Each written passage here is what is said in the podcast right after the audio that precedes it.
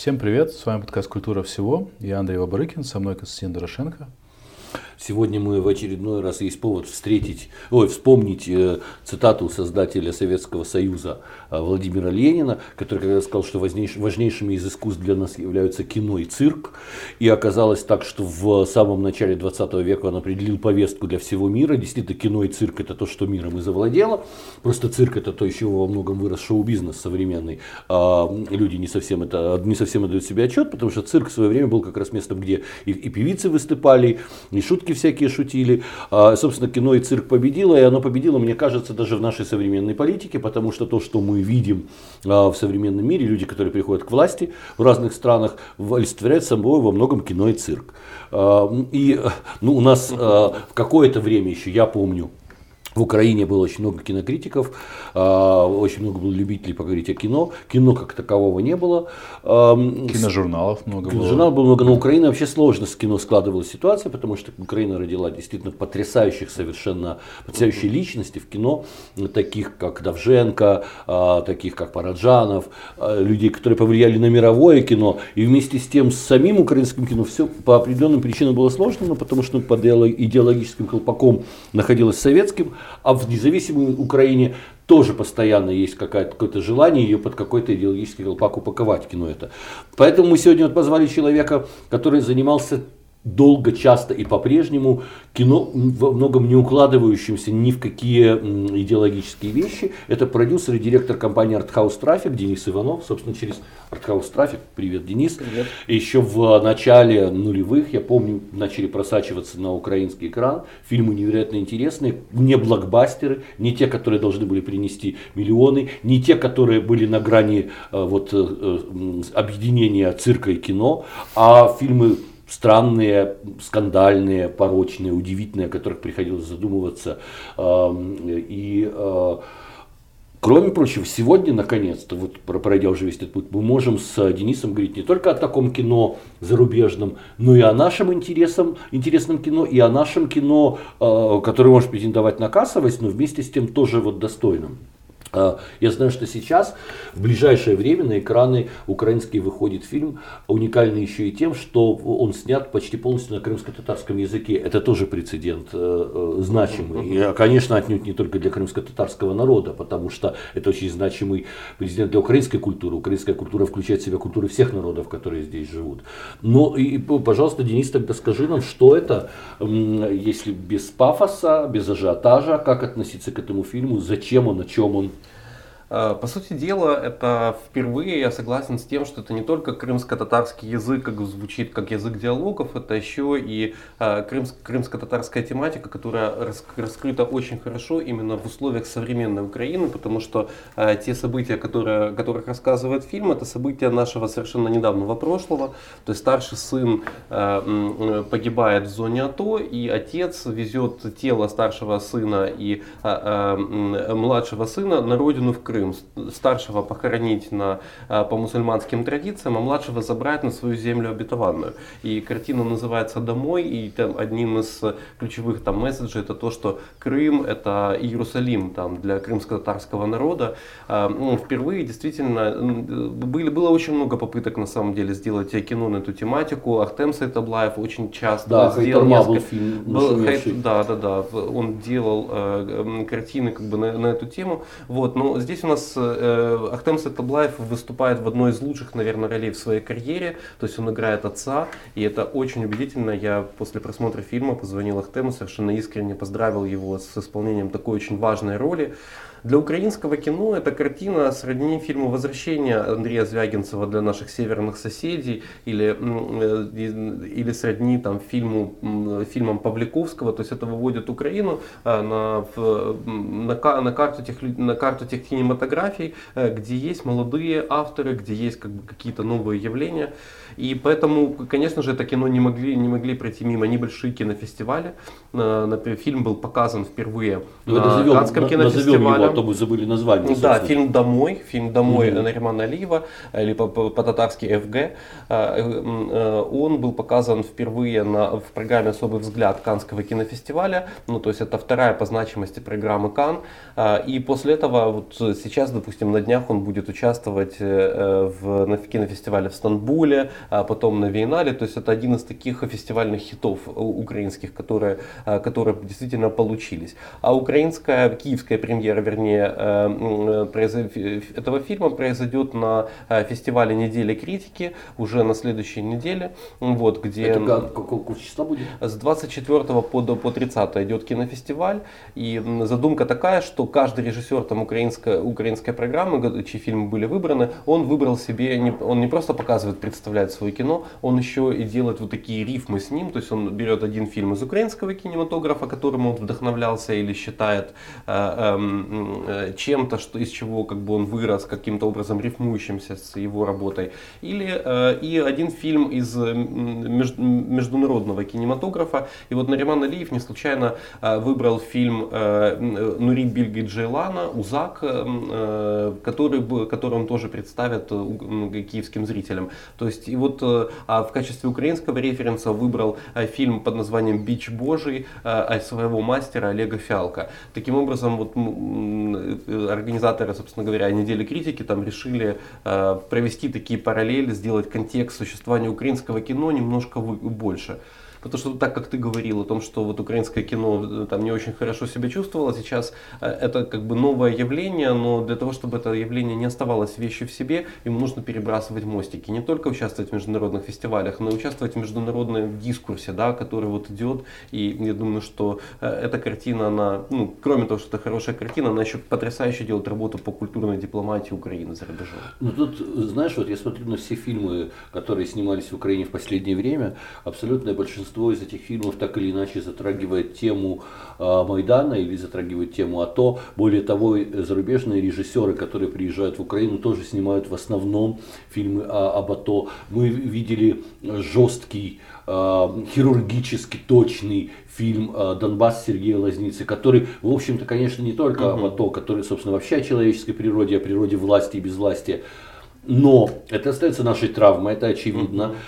Возможно ли сегодня в Украине кинематография, которая не будет касаться этих наших травм, этих э, э, наших порезов и ран, и которая выйдет на диалог просто о чем-то общечеловеческом, либо э, мы действительно настолько поражены, что не можем э, отвлечься и не имеем права? Ну, э, я думаю, что это совершенно естественно все происходит. Понятно, что есть очень много э, режиссеров и тем, на которые, на которые режиссеров, которые спекулируют там на определенных темах, и это то, что лежит на поверхности. Но если копнуть немножко глубже, то э, мы увидим, что здесь произошел, э, произошло событие, которое по драматизму оно перекрывает очень многие э, сюжеты, которые там существуют сейчас в современном мире. Вот. С одной стороны, с другой стороны, Украина не только снимает фильмы про АТО и не только снимает фильмы про Майдан. То есть, скажем, есть прекрасная работа Антонио Лукича под названием «Мои мысли тихие», да, которая вот тоже выйдет в прокат там 2 января января. То есть это комедия, которая ничего общего не имеет вообще, это такая хипстерская комедия, которая ничего общего не имеет там э, с текущими проблемами, она как раз фокусируется на э, извечном вопросе там отцов и детей и делает комедию как бы в том числе, в том числе из этого. Э, просто у нас произошел, у нас произошла очень серьезная драматическая ситуация, и как это не, ну, не цинично так говорить, да, но когда, почему там американцы там снимали, сняли столько фильмов там про Вьетнам, Вьетнам да, э, после, после Вьетнамской войны, потому что это болело, и об этом невозможно было не говорить. Ну и, собственно, в искусстве же то же самое происходит э, в визуальном. Mm. Выставки, например, вот та выставка, на которой я был в Вене, mm-hmm. меж вогнем и вогнем, она же тоже там как бы ну, про это. Вот mm-hmm. вообще эта трилогия выставок, это же тоже большая, большой проект в рамках культурной дипломатии как раз. Это выставки, которые делают Алиса, Алиса Ложкина, Ложкина и Константина, и, да, Константина да. Кинша, они же тоже как бы про это. То есть угу. это, мне кажется, отражается во всех гранях культуры. Но с одной стороны мы можем говорить о том, что это тема, которую мы показываем миру, и потому что она волнует и болит нам, и потому что мы хотим, чтобы мир тоже это видел. С другой стороны, насколько эта тема может сегодняшний мир затрагивать, мы очень часто слышим от серьезных аналитиков, отнюдь не только культурных, экономических, политических, фразу о том, что от Украины устали. Угу. Нам неприятно это слышать, но э, поведение администрации Соединенных Штатов, э, позиция президента Франции, очевидно говорит о том, что действительно устали. Можем ли мы надеяться на то, что продолжая эту тему развивать, мы будем получать отклик? А, ну, кино это такая большая машина эмпатии. То есть, когда мы смотрим фильм, мы не анализируем, мы очень быстро забываем а, о том, а, из какой страны эти люди, там, похожи мы на, них или нет. То есть, если мы уже начинаем сопереживать, мы будем сопереживать и э, клоуну неудачнику, который как бы стал, э, который, как бы стал э, такой, стал абсолютным злом, да, таким комиксовым, несмотря на то, что мы не являемся ни клоунами, ни, э, э, ни злом. Вот. Э, точно так же и кино точно так же работает. Э, мы, получается, смотрим на какие-то сюжеты, это делает эту культуру ближе. Я не думаю, что вот в культурном смысле, э, мне кажется, мир только-только начинает открывать вообще Украину. Мы сами себя начинаем только открывать, потому что таланты, которые у нас есть, только стали проявляться. Там Нариману Алиеву то ли 26, то ли 27 лет. И приблизительно в таком же возрасте Антонио Лукич, да, ну, там чуть постарше Валентин Васинович. Это все люди, которые снимают как бы чуть-чуть разное кино, вот, но тем не менее это талант таланты, и они будут цениться независимо от того, украинцы это или нет. И более, ну, более того, мне кажется, сейчас очень благоприятная достаточно фестивальная конъюнктура. Так или иначе, каждый фестиваль пытается открыть новую территорию, открыть новую волну. Там Канны открыли румынскую новую волну, и мы все там знаем там э, Кристи Пую, э, мы все знаем э, фильм «4 месяца, 3, 4 месяца, 3 недели, 2 дня» и так далее. Это все феномены, которые, которые, за которыми люди охотятся. Я думаю, что Украина здесь это вот как раз сейчас становится такой фестивальной модой, постепенно. И тот же в, на Виенале, вот проект, который делается э, сейчас совместно с Украинским институтом, там тоже представлены украинские фильмы, вот как мы вспоминали там про э, выставку огнем, между огнем и огнем. Вот это вот часть этого года культуры mm-hmm. и это представление украинских фильмов на одном из главных э, фестивалей, в Австрии. И вот когда в, мы говорим о Украине там в каком-то международном контексте, нам сейчас есть что показать. Нам действительно есть что показать, есть чем похвастался похвастался, похвастаться Валентин Васинович, который снял прекрасную Кстати, картину, да, да Вот фильм, да, это, это фильм «Атлантис» Валентина Васиновича, ведь он же тоже так или иначе касается темы этой войны. События угу. происходят в, в неком будущем э, на Донбассе, на котором война закончилась, угу. и он получает э, приз Венецианского фестиваля. Угу. Э, то есть тут как раз и, и есть момент такой, что если работа снята талантливо, угу то э, даже если эта тема кого-то и утомила mm-hmm. или кому-то неприятно, mm-hmm. она вызывает отклик. А, но э, возвращаясь к фильму э, Наримана Алиева угу. «Крымско-татарский язык», много ли у нас актеров крымских татар, собственно, какой создавался, какой коллектив участвовал в создании этого фильма?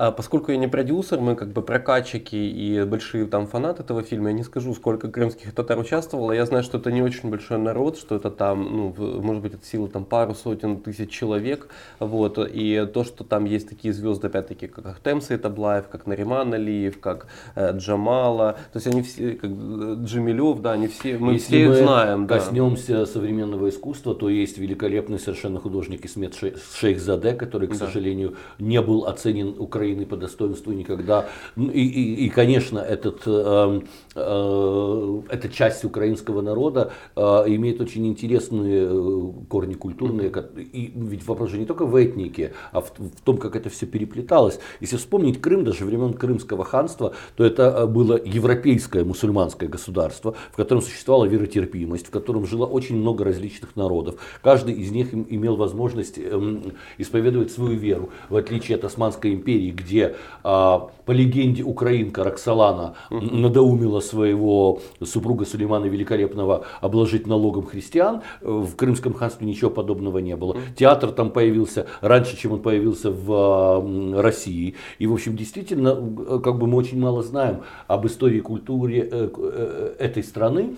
В свое время меня это э, неприятным образом поразило, и мне казалось, что если Крым является э, частью Украины, то совершенно естественно нам и историю Крымского ханства и этого народа считать своей историей, Абсолютно. изучать ее точно угу. так же. И если мы говорим, допустим, и призываем мир э, признать Голодомор, геноцидом украинского народа, на таком же уровне мы должны ставить вопрос о депортации крымских татар, на таком же уровне мы должны ставить вопрос как о национальной трагедии трагедии о дне Бабьего Яра. Угу. И, и тут, к сожалению, слишком поздно Украина начала понимать, что такое она вообще, как многокультурная страна, и, и что ее, и что должно касаться каждого ее гражданина. Поэтому, конечно, а, э, вот этот фильм, так же как и Хайтарму э, Саитаблаева, это просто такие еще первые шаги. Э, ну, смешно говорить мне как историку, что нужно было бы, чтобы это произошло раньше. Просто я хочу действительно сказать, что в свое время, столкнувшись с культурой крымских татар, с их историей,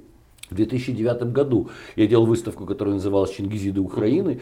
Это была, был очень интересный труд взаимодействия украинского, киевского художника Юрия Никитина и крымского историка Алекса Гайворонского, которые восстановили портреты крымских ханов по э, каким-то летописям, по маленьким рисункам. Э, выставка эта проходила в галерее Дукат тогда на Грушевского. Это главная правительственная улица, там висели огромные баннеры с азиатскими лицами крымских ханов. И вот, к сожалению, в 2009 году году ни один депутат, ни один политический деятель, ни, одна, э, ни один редактор большой газеты не обратил внимания ни на эту выставку, ни на вообще тему крымских татар, которую мы поднимали.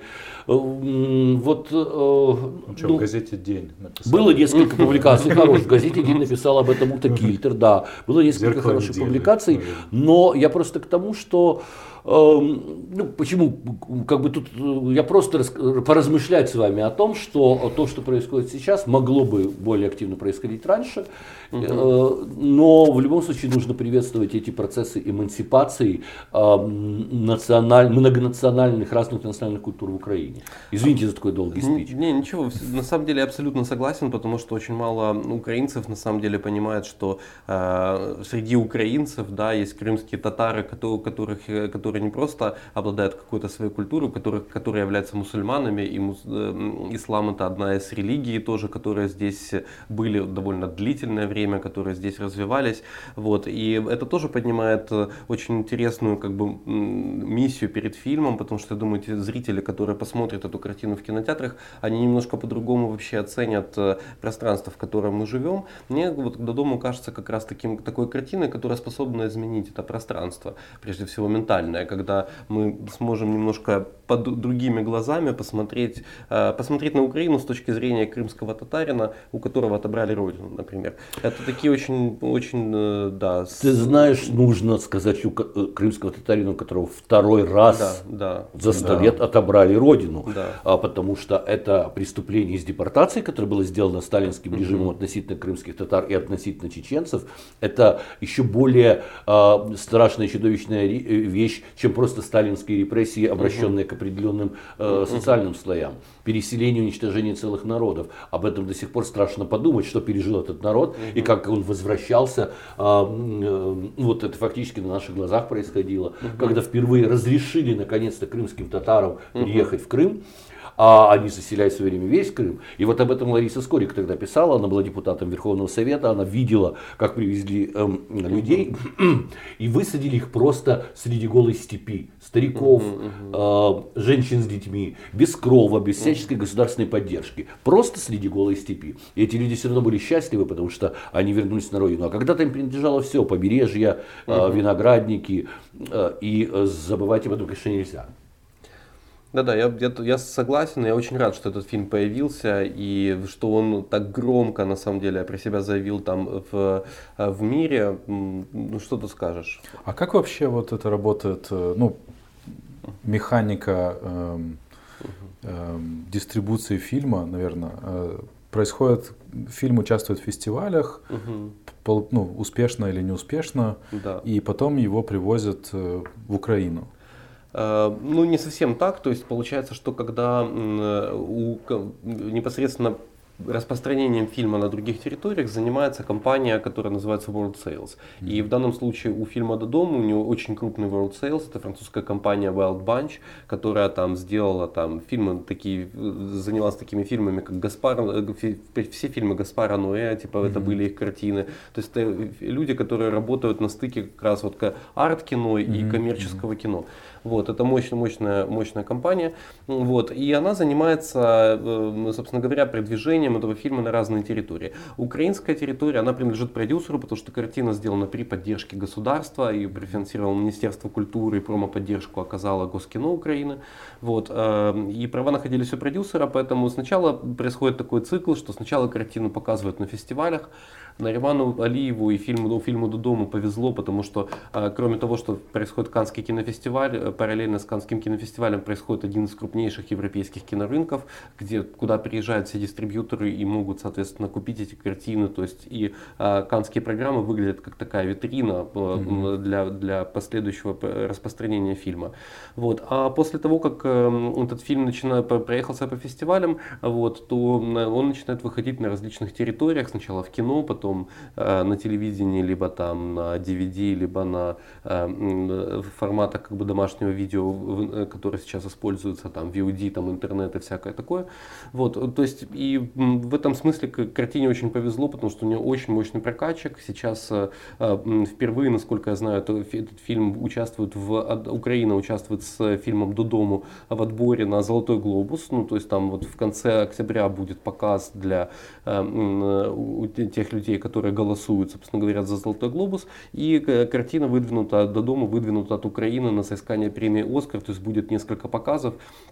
Это все поводы, э, это все отвоевывание вот такой вот территории, это попытка диалога э, с другими культурами с помощью, с помощью кино. Это тоже очень-очень важно.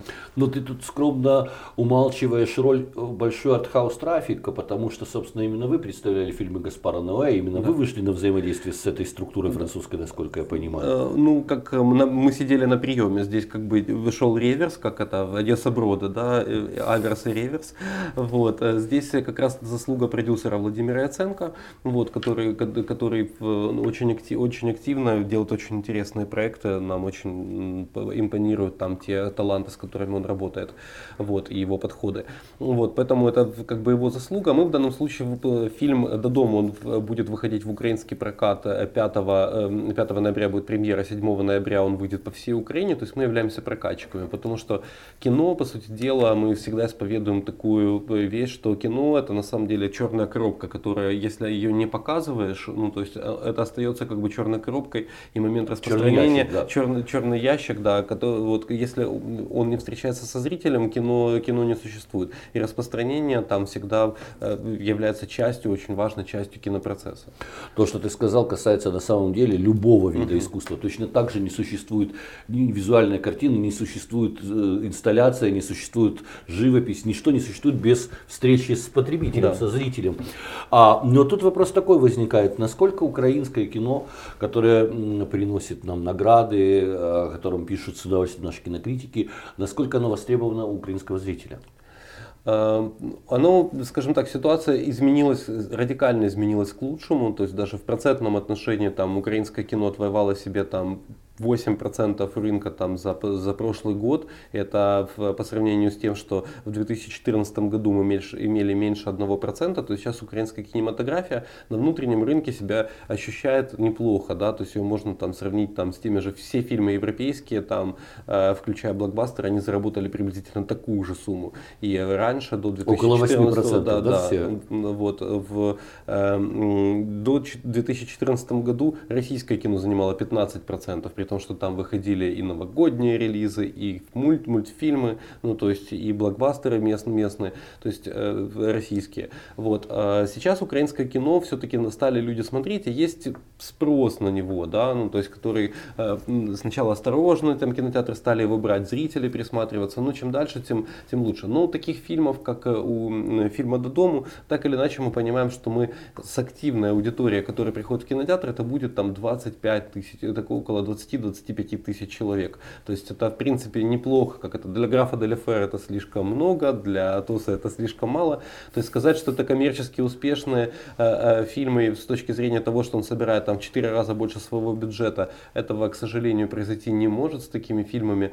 Но э, мне кажется, что эффект э, как бы культурный и общественный там от выхода таких фильмов, он, конечно, превышает, э, превышает все. И кроме того, что фильм будет показан э, вот 7 8 ноября в кинотеатрах. Конечно же, потом состоится digital релиз как бы, этого фильма, он будет показан на телеканале Суспильне, да, это будет там около миллиона зрителей сразу. То есть украинское кино, оно тоже имеет ряд платформ, на которых оно как бы развивается. А вот вы сказали, что э, ну, часть бюджета фильма покрывает государство, я правильно mm-hmm. понял?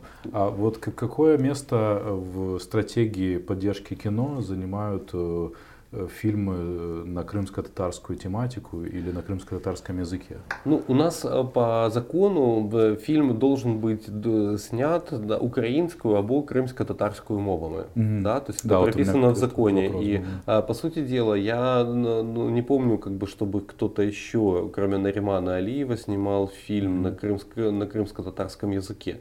Вот. Эм, это связано с тем, что количество тем ну, может быть ограничено в связи с этим это связано с тем, что а, проблемы там людей, которые разговаривают на этом языке, это мы говорим не о миллионах, так или иначе. Ну вот посмотрим на, по, по, на фильм «Додому». Это на самом деле очень интересный эксперимент. Как люди вообще, украинцы, да, вот эти там ну, 20 тысяч человек осознают э, о том, что они смотрят кино на языке нашей территории, и он не украинский. А, вот знаешь, относительно того, что ограниченное количество тем, это тоже невероятный стереотип, потому угу. что если взять взять э, книгу э, крымского историка Алекса Гайворонского «Повелители двух материков», в которой он э, взял на себя труд расписать просто э, жизнь каждого из крымских ханов. Угу. Там есть совершенно невероятные истории, э, интересные для всего мира. И крымские ханы, которые отказывались от престола и уходили дервишами на Кавказ. Угу. И история с одним из гетманов Дорошенко, который был союзником крымского хана и выручал его из турецкого плена. Там огромное количество вещей, которых мы просто не знаем, и поэтому нам кажется, что это это история маленькая. Это история государства, которое существовало 300 лет в составе Европы, 300 лет имело отношение от Венеции до э, там, Дальней Азии, с африканскими странами, с чем угодно. Просто нужно э, нам вообще отказываться от этой мысли, что где-то существует мало тем, мы не, смотри, мы не смотрели очень долго ни в какую сторону, угу. даже в сторону своей национальной истории толком не смотрели. И просто забыть вообще этот тезис стоит. Да, я на самом деле имел в виду даже не тем, а, которые, которые как бы в принципе существуют, а тем, которые а, может переварить украинская аудитория, которая очень специфическая на самом деле. Во-первых, аудитория кинотеатров. Подожди, подожди, подожди. Да, это... Э, специфическая аудитория, где совершенно вообще колоссальный угу. успех имел турецкий фестиваль про Сулеймана Великолепного, который смотрели все сериал. домохозяйки, сериал, да, да, сериал, все, и который ну, просто рекордные собрал, рекордное внимание в стране. Это, это золотой век? Или, э, блистательный, блистательный век, да, как-то да, так. Да, а, да. С таким же удовольствием можно было бы при правильном повороте сделать фильм из крымско-татарской истории. Возможно. Ну вот конкретно с фильмом «До дома», например, мы столкнулись с такой историей. Мы, у нас была встреча с одной из украинских медиагрупп, которые сказали, вы знаете, ребята, во-первых, как бы, ну, тема не очень интересная, потому что, э, ну вот война, люди вообще, там только 20% людей вообще в нашей стране в принципе понимают о том, что война идет, а для остальных это все там какие-то не очень интересные новости, ну то есть которые там на бэкграунде. А, телевидение смотрят домохозяйки, у которых определенный совершенно как бы свой стереотип. А в кино мы знаем, ходят как бы люди там молодые, ходят на фильмы аттракционы, как правило, ну то есть или фильмы как бы локальные комедии. И вот когда мы начинаем говорить уже конкретно, как фильм распространяется и кому, э, кому так, такое, такая картина, как до дома может оказаться э, близкой, да, мы сталкиваемся с определенными ограничениями, которые существуют во вкусе украинских зрителей, в их желании там смотреть как бы легальный контент на той или иной платформе. Ну вот, к сожалению, ну, мы тут не самая развитая страна Европы в плане там и пиратства, и развитости вкусов. Но вы с оценкой такой от медиагруппы согласны? Я не могу быть с ней согласен, ну как, это реальность, да, то есть мы можем отрицать, говорить, что это не происходит, да, я не имею к этому отношения, на самом деле украинцы а другие, я в смысле согласен с этим как с фактом, я не согласен с этим как с ну, да, данностью, я, да. Да. да, этот факт, это факт, который просто всего лишь вызов для того, чтобы работать и делать свое дело, которое, собственно, ты артхаус, трафик делают уже много лет, и если э, некий продукт сразу не вызывает э, вау-эффекта, это не значит, что его нужно отбросить бросить. А, сегодня я был на встрече президента Украины э, Владимира Зеленского и министра культуры с, вот, с представителями искусства, культуры, спорта. Длительная была дискуссия. Эм, и там а, а, человек, который имеет большое значение для украинского современного кино, Андрей Хлопакчи, он сказал, угу. что одной из проблем, как он видит, эм, является малое количество кинотеатров. Что огромное количество маленьких городов, уж тем более сел в Украине существуют, где кинотеатров нет.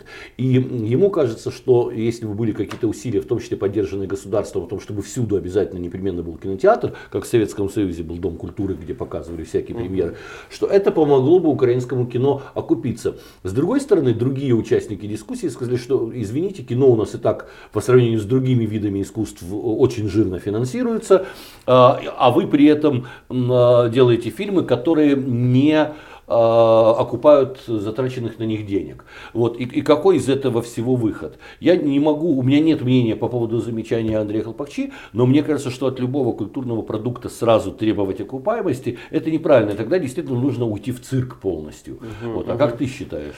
Ну, на самом деле, действительно, в Украине мало кинотеатров, и связано это, с одной стороны, и с, со среднестатистическим доходом украинца, и как он проводит время, да, в соответствии с этим доходом. Несмотря на то, что э, кино является одним из очень дешевых развлечений, да, то есть это, ну, то есть э, стоимость там иногда меньше, чем бутылка водки, да, там с похода в кинотеатр. Вот, э, это дешевле, чем ресторан, это дешевле, чем концерт, ну, то есть это массовое искусство. А с другой стороны, в, насел... в населенных пунктах там меньше 200 тысяч зрителей, там кинотеатров, если есть, то это однозальник максимум, да, и то, и то не везде. Это большая проблема. У нас есть на самом деле а, в законе, в законе о поддержке национальной кинематографии, туда, когда он готовился, то есть туда была вписана норма о том, что государство под, должно поддерживать эти кинотеатры. Мы же типа не одни а, с, не кинофицированные, то есть это проблема а, как бы мировая в том, что э, бизнес-модель э, мультиплексов, которая сейчас является преимущественно там развивается в мире, она, не, она убивает кинотеатры там, в маленьких городах, она убивает однозальники, двухзальники, ну и в таких развитых там кинематографиях вроде французской, у них есть государственные программы, действительно, которые поддерживают переоборудование одно-двухзальников, у которых нет бизнес-модели для того, чтобы э, поставить себе хорошее оборудование, новые кресла и так далее. Если это культурное значимое какое-то э, место, то они получают э, гранты. И в маленьких городах и в селах, ну то есть там поддерживаются кинотеатры тоже на уровне уровне государства, это себя окупает, потому что это, э, с одной стороны, это культурное пространство, ну, то есть, которое создается, с другой стороны, действительно, эти кинотеатры, они как бы зарабатывают не только на Голливуде, но они зарабатывают и на национальном кинематографе. Поэтому ага. есть, э, как это, есть э, желание, в законе там прописаны какие-то нормы, но региональные кинотеатры не представляют, по всей видимости, вот какой-то сейчас силы, которая способна превратить вот эти вот буквы в закона, да, в какой-то действующий механизм, когда это возможно. Ты знаешь, очень интересно, я не знаю, как это решается в Германии, угу. но в Берлине огромное количество вот таких старых кинотеатров, и от, начиная от культового кинотеатра «Вавилон», который угу. чуть ли не первый в Берлине был угу. создан, а, и берлинцы, и, и люди, приезжающие туда, конечно, предпочитают пойти в старый атмосферный кинотеатр, а не в этот мультиплекс, который угу. тоже существует угу. в, в Германии. Может быть, там государство финансирует, но мне кажется, что если посмотреть на Берлин, вообще как он живет, там очень сильны э, общины территориальные, которые желают сохранять, которые с уважением относятся. Вот у нас была в гостях здесь Катя Тарабукина, она рассказывала нам о культуре памяти немецкой. А люди стараются сохранять то, что уже существовало. У них нет вот этого нашего а, постсоветского порыва, все разрушить и по-новому построить. А, и я думаю, что когда вот наши активисты начинают бороться против закрытия какого-то из кинотеатров, было несколько таких случаев угу. в Киеве. И это действительно значимые для, кино, для киевлян да. кинотеатры. А владельцы этих кинотеатров им говорят, простите, но вы не приходите к нам. Вы не, вы не покупаете билеты, вы не заполняете залы, вы любите этот кинотеатр со стороны. А мы в результате уходим в постоянные расходы, владельцы этой недвижимости, их можно понять. А, и наши общины, на что они, на что они способны? Выпить, писать в Фейсбуке, протестовать? Я не совсем Нет, согласен, не согласен, потому что кинотеатры, которые ну, вот, существовали там в, Ки- в Киеве, да, это кинотеатр Украины, вот в центре Киева, где сейчас не осталось ни одного на самом деле кинотеатра, Это кинотеатр Киев, э, кинотеатр Кинопанорама, кинотеатр Украина, Дружба, Орбита. Это все была коммунальная собственность, которая была передана когда-то, ну то есть с, с разными э, условиями, да, частным компаниям. То есть по сути дела э, речь речь идет о том, что как, как под какими как, какие именно условия были там передачи этой собственности. То есть понятное дело, что на месте кинопанорамы выгоднее построить, выгоднее построить э, э, ну большую там гостиницу там о 150 этажах и э, как бы зарабатывать с этого. Но изначально это не проблема активистов, это проблема того, что городские власти, как правило, не обращают внимания на эти вещи или преследуют совершенно другие, не культурные интересы. Иначе бы совершенно скандальная ситуация с кинотеатром Киев не случилась бы, ведь он находился в коммунальной собственности и до сих пор продолжает в ней находиться, но вот он не работает уже с июня месяца, да, и был проведен какой-то аукцион, то есть все это аукцион выиграла компания, вот, кинотеатр до сих пор закрыт, ничего не происходит, какой-то договор подписан, но мы как э, фестивальные менеджеры там большинства событий э, так и не понимаем, когда он откроется. То есть активисты, считаю, совершенно справедливо поднимают эти вопросы, потому что это ответственность не частного бизнеса. Да? Э, понятно, что у кинотеатра, такого кинотеатра, кинотеатр Киев, у него нет бизнес-модели, по которой он может конкурировать с многоэтажкой в центре у него, к нему должны быть особые условия. Подожди, как ну, в кинотеатр «Вавилон» в Берлине на э, улице Роза Люксембург забит там нужно заранее покупать билеты. Mm. Ни один из тех кинотеатров, о которых ты говорил, никогда не был забит. А, ну, кинотеатр Киев, э, мы, поскольку мы там часто работали, мы знаем о том, что там фестивальные все показы, это были практически все время аншлаги. Ну вот на фестиваль британского кино на фестиваль британского кино, фестиваль э, французского кино, да, эм, э, большие большие фильмы вроде Паразитов, вот или там вот э, на, на, тот же до дома Наримана Алиева, основная эта публика этих основная публика, которая могла пойти на этот фильм, она как раз ходит в кинотеатр Киев, кинотеатр Желтый, потому что кинотеатр это не стены, кинотеатр это работа с аудиторией и место и работа с аудиторией. А насколько вот Желтый является успешным кинотеатром? По меркам Украины?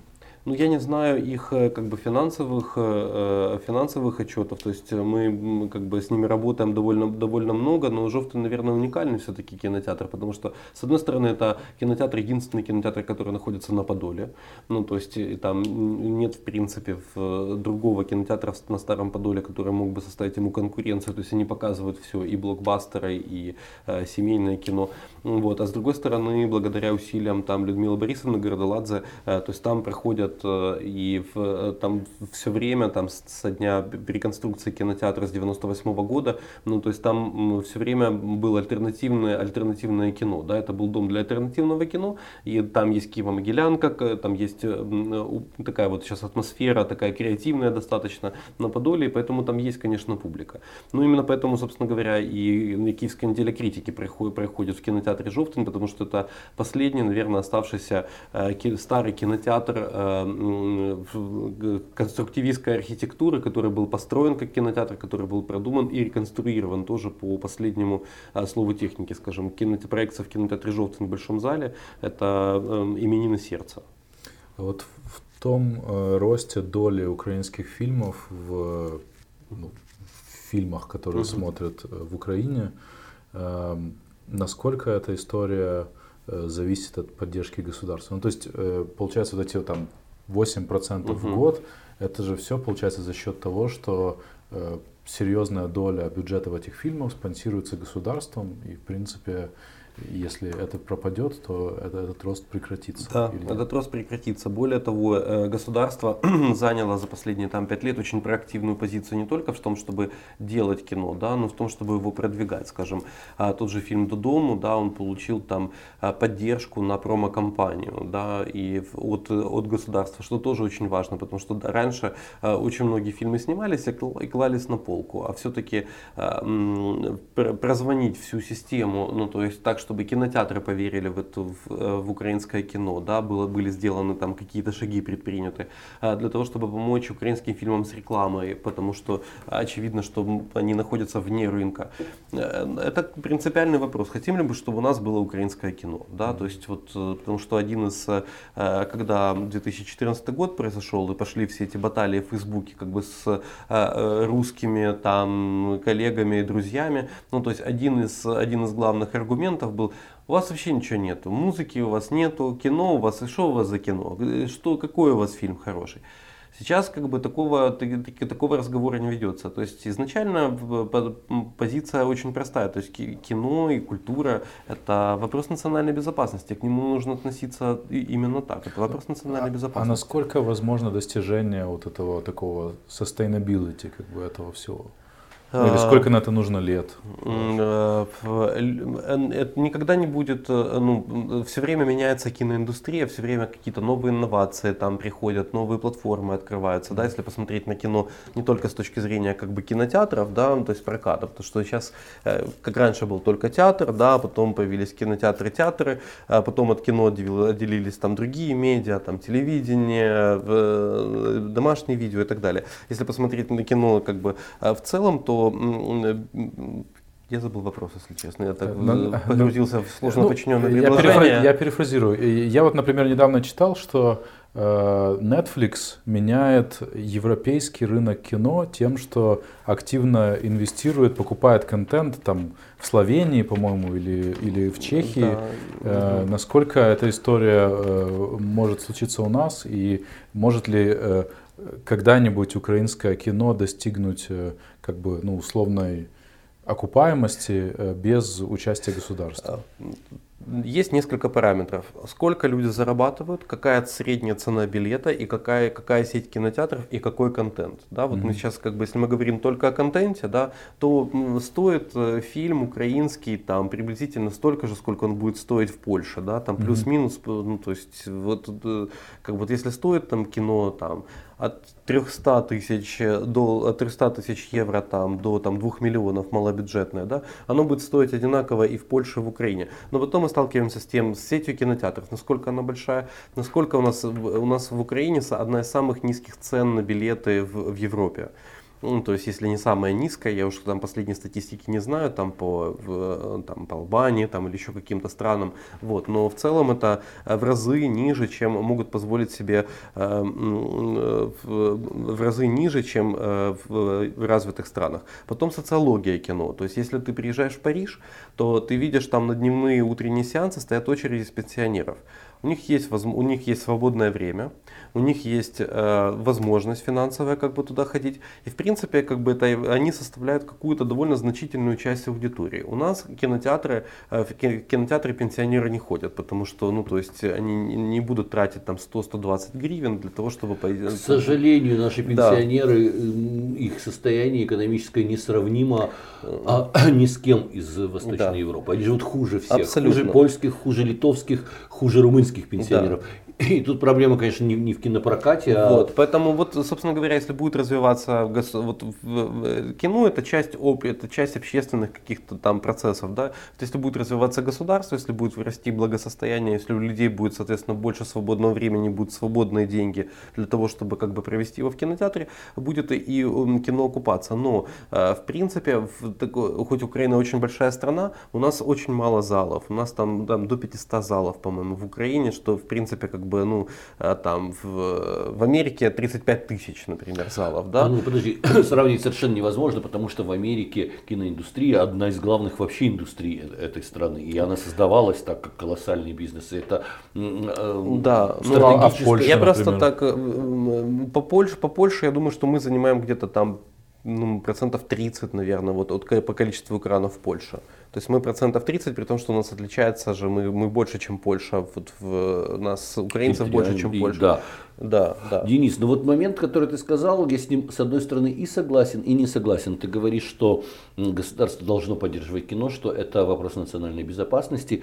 Но это же э, как бы палка о двух концах. С одной стороны, да, я совершенно с тобой согласен, что э, если мы не будем обращать внимание, в том числе государственно, на нашу культуру, то мы постоянно будем э, под колпаком э, чужого искусства, э, чужого кино, чужой идеологии. И мы видим, каким результатом это приводит на примере Крыма, например, и так далее. С другой стороны, это намек на некую непроговоренную цензуру, потому что когда государство выбирает сценарий, когда оно выбирает темы, то оно, конечно, будет выбирать ровно то, что на идеологию на поддержку этого государства и работает. Ну, а есть, есть еще человеческая психология, есть еще межличностные драмы, есть еще критика современного социального строя, есть очень много вещей, которые государство принципиально не поддержит никогда. Ну, оно, не, не, я не согласен, потому что э, то, что произошло, феномен украинского кино сложился потому, что появился с одной стороны ресурс, а с другой стороны появился свободный доступ к этим ресурсам, потому что когда мы начинали нашу кампанию в 2003 году, было Министерство Министерство культуры, которое тратило деньги на Одесскую киностудию, студию Довженко, там на государственные студии. Вот в 2010 году система конкретно поменялась, потому что открыли, во-первых, доступ всем, да, появились эксперты, которые выбирают, и у нас сейчас очень разные фильмы. От Захара Беркута, да, который там под, американц, под американские стандарты э, пытается как бы им соответствовать. Авторы вроде Валентина Васяновича, э, э, Донбасс Сергея Лозницы, да, кино социально-критическое политическая и не очень удобная как бы для, ни для Украины, ни для э, наших северных соседей. Вот, на самом деле, если разобраться. Поэтому я думаю, что здесь вот институты, которые действуют на этих принципах, вот если они будут продолжать действовать, то украинское кино будет развиваться. Сейчас такой этап, на самом деле мы ничем не отличаемся там от какой-нибудь э, э, европейской страны вроде Польши, где тоже идут субсидии на кинематограф, где есть... У нас очень все подобно, скажем так, мы нормально с точки зрения кинематографа, мы выглядим как такая такая, ну, плохо организованная, потому что у нас то есть питчинги, то их два года нету, то одним деньги передали, то другим. Но в принципе, так по большому счету, там, не наводя резкость, Украина это страна с довольно развитой кинематографической инфраструктурой в плане финансирования фондов, да, у нас есть Украинский культурный фонд, который финансирует проект, у нас есть Госкино Украины, то есть все уже привыкли к тому, что типа это должно быть, вот, и это хорошо, и это будет, будет если дальше останется система открытого доступа и будет достаточный ресурс. Я думаю, что очень, очень разные фильмы будут финансироваться. Я надеюсь, что у теперешних власть имущих у них хватит, э, хватит разума разобраться, что без, э, ну, скажем так, без Валентина Васяновича да, э, ну, не будет Захара Беркута, и наоборот. Ну, то есть, что это, это хоть это и выглядит как, то, ну, как лыжи, да, там есть горные, а есть э, водные лыжи, да, вроде то и другое лыжи, но, да. но, но, разные, несколько, да. но несколько разные, разные, как бы к ним должны быть подходы. Но вот, тем не менее, мы надеемся, что вот лыжи-кино, да, вот будет все-таки дифференцироваться эти подходы и будут разные, разные голоса звучать для разных аудиторий. Ну вот э, эта история с э, питчингом недавняя, она же как раз вот про Э, вмешательство, получается, государства в выбор фильмов, которые... Я так понимаю, что сейчас пересмотрен старый питчинг, результаты предыдущего Да, там такая длинная история этого всего. Я даже не знаю, стоит ли это все как бы поднимать как бы заново. Но да, у нас есть структура, у нас есть эксперты, которые оценивают фильм, у нас есть Рада по кинематографии, как бы совет, который принимает, э, э, принимает окончательное решение. И есть орган Госкино, при котором э, существуют как бы все, все вот эти вот органы, которые обязаны профинансировать то, что выбрала Рада. То есть система и она выбирает на несколько лет вперед, я так понимаю. Она да? выбирает проекты, получается так, что кино не делается за один день. То есть mm-hmm. многие получают там украинское финансирование, они потом, имея украинское финансирование, подаются в другие фонды. И, скажем, там Донбасс, Сергей Лазницев, мы выиграли питчинг в 2015 году, а съемки у нас начались в 2017 в конце года. Да? То есть прошло, а, а, а фильм вышел там в конце 2018. То есть это процесс протяженный во времени, и пока идет э, э, работа над проектами, да, то есть выиграть питчинг, это еще не значит, что с тобой подписали договор. То есть до подписания договора дойдут тоже не все. Поссорился режиссер с продюсером, передумали, перегорели идеей, э, ну то есть пересобрали, решили заняться чем-то другим. Вот, такое возможно. Вот это очень интересный нюанс, решили заняться чем-то другим, потому что а, снова-таки на сегодняшней встрече, встрече президента с деятелями культуры, министр культуры, молодежи и спорта Украины Владимир Бородянский озвучил меня удиви, удивившую цифру. 48 фильмов, которые были профинансированы Госкино Украины, их просто нет. Их никто не делал по тем или иным причинам забыли, передумали, но просто их потом в результате, а, получив какую-то часть финансирования, просто не предоставили. Вот как такое может происходить? И, и, и кто за это может нести ответственность? И, вот это происходит, что у нас ничего, ничего сверхъестественного не происходит, что-то заморожено, что-то откладывается. Э, есть, конечно, какой-то процент там э, недобросовестных продюсеров, да, и это он есть на самом деле в любой стране, потому что это не только украинская проблема. А вот, когда человек получает там, ну, на какой-то период там деньги, да, и потом э, съемки останавливаются декорации говорят, актеры умирают, э, продюсеры что-то, ну, я же говорю, там недобросовестность какую-то, но это скорее, я думаю, что сейчас современное, вот э, в современном украинском кино это не является правилом, да, вот долгое время, когда мы ну, начинали... 48 заним... это достаточно большая цифра. Это, это ну, я, я во-первых, ну, не знаю, вообще, я, я не могу комментировать, потому что не знаю, что, о каких проектах идет речь, то есть это 48, э, которые начали финансировать, но они их не сдали, это которые... Ну, вот прозвучало, прозвучало так же, 48 фильмов, профинансированных Госкино, да. в результате просто не появились. О них нет никакой информации. Ну, я, я правда угу. не знаю. То есть это могут быть короткометражки. Угу. Это, ну, то ну, есть, да. я, мне, к сожалению, мало информации для того, чтобы делать какие-то выводы.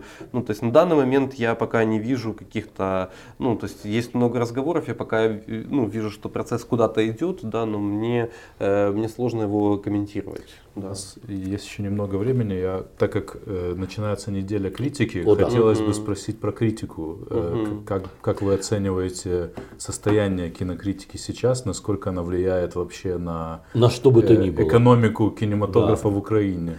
Ну, изначально просто идея, идея недели критики, это была моя идея, которую, с которой поделился с Дарьей Бадерой, она э, как бы, очень как бы искренне ее поддержала.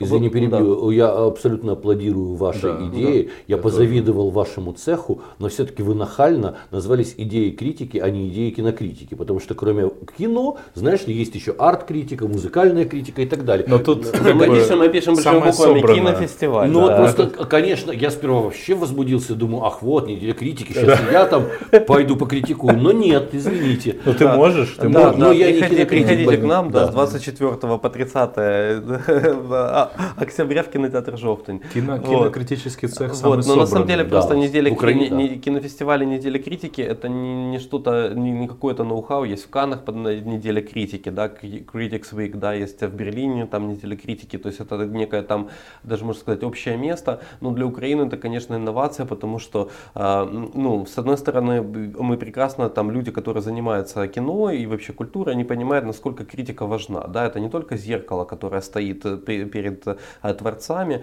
это еще и очень серьезная социальная сила, потому что, э, ну, мы приводили там, когда мы там продумывали там всю эту концепцию, ведь действительно там и парижская там революция там 68 -го года началась с того, что закрыли синематеку, перестройка фактически началась с того, что появилась конфедерация, значит, союза кинематографистов сняли с полки там такие картины, там, как «Покаяние» Тенгиза Абуладзе и другие, и другие ленты. Ну, то есть, в, э, по сути дела, это одна из очень активных таких, это э, одна из очень активных интеллектуальных сил общества. А с другой, с другой стороны, э, кинокритика украинская, она, в принципе, как явление, как, как такое, да, то есть есть много там разных людей, которые что-то пишут, есть какая-то среда, в которой они существуют, но это все равно так или иначе напоминало гетто, потому что э, эти люди, они, если кинокритики, допустим, французские, они являются программерами фестивалей, они э, являются э, лоббистами французских фильмов за рубежом, они ездят, участвуют в жюри разных фестивалей, э, не только как пишущие журналисты, но и как люди, которые э, занимаются, занимаются там интеллектуальной работой как бы в кинематографе. Украинск, украинская критика, она немножко как бы в, обос, ну, была и отчасти там остается вот такой вот э, периферийные, да. Ну, слушай, та же Дарья Бадьор э, ездит на международные фестивали как да. член жюри.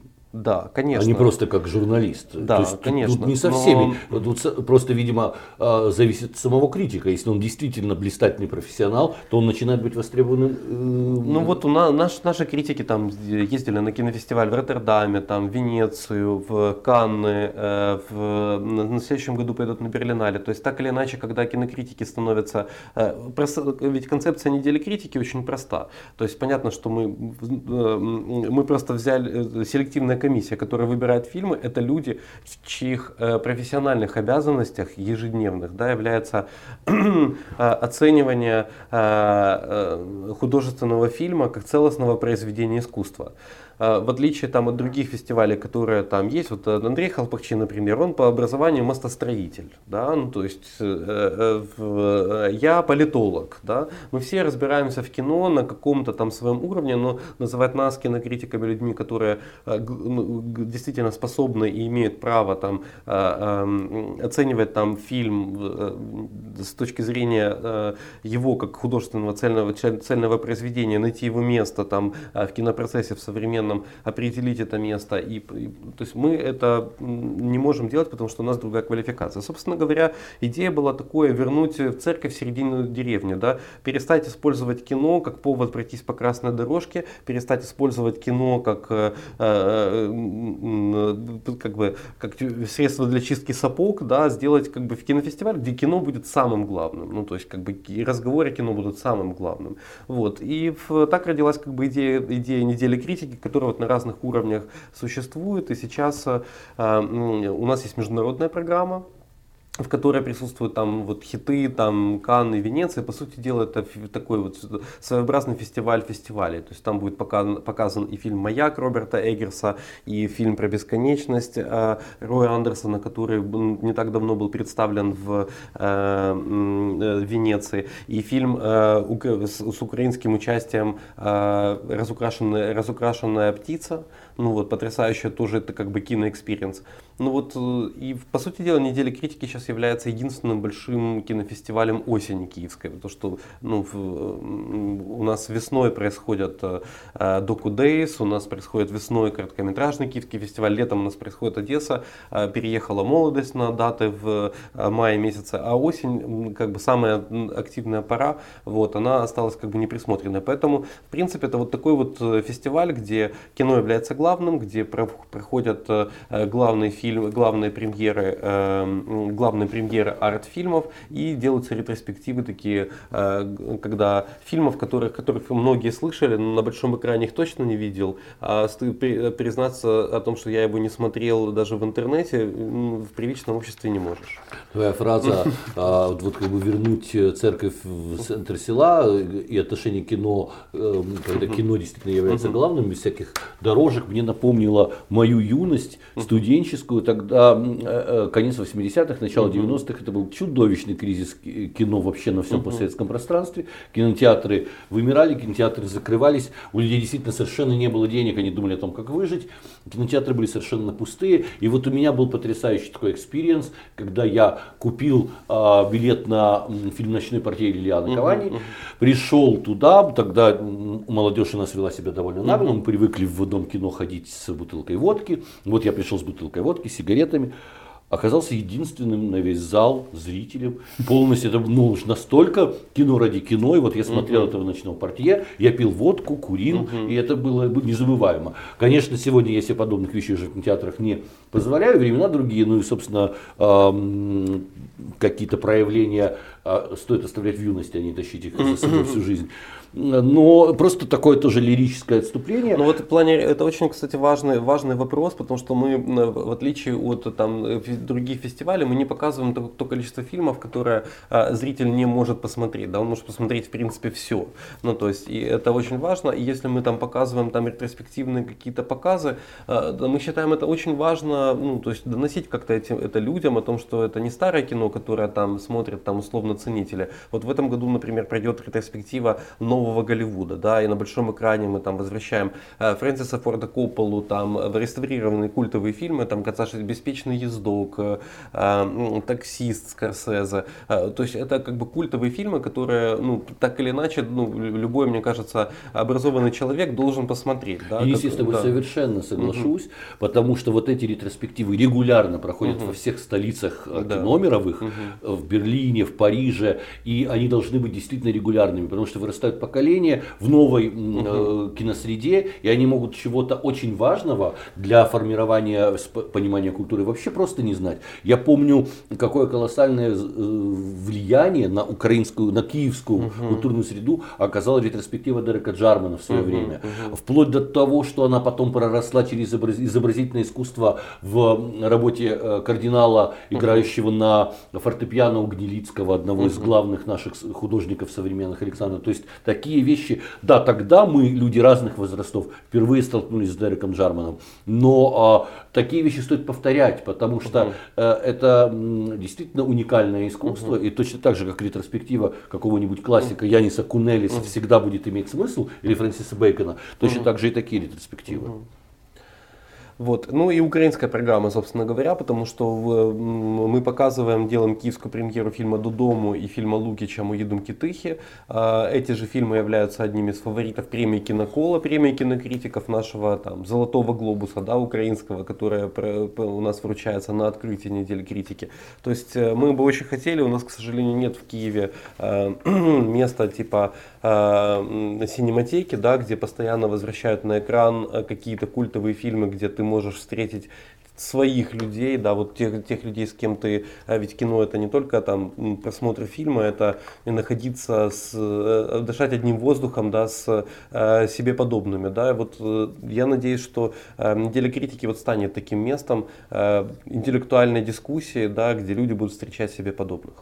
А, напомним слушателям а, Киевской недели эм, критики, ну, собственно, угу. кинокритики. Это фестиваль, который с 24 по 30 октября пройдет. Угу. А, а, а фильм Наримана Алиева «Домой» выходит на украинские экраны широко уже 5 ноября. Угу. Спасибо. Спасибо. Спасибо.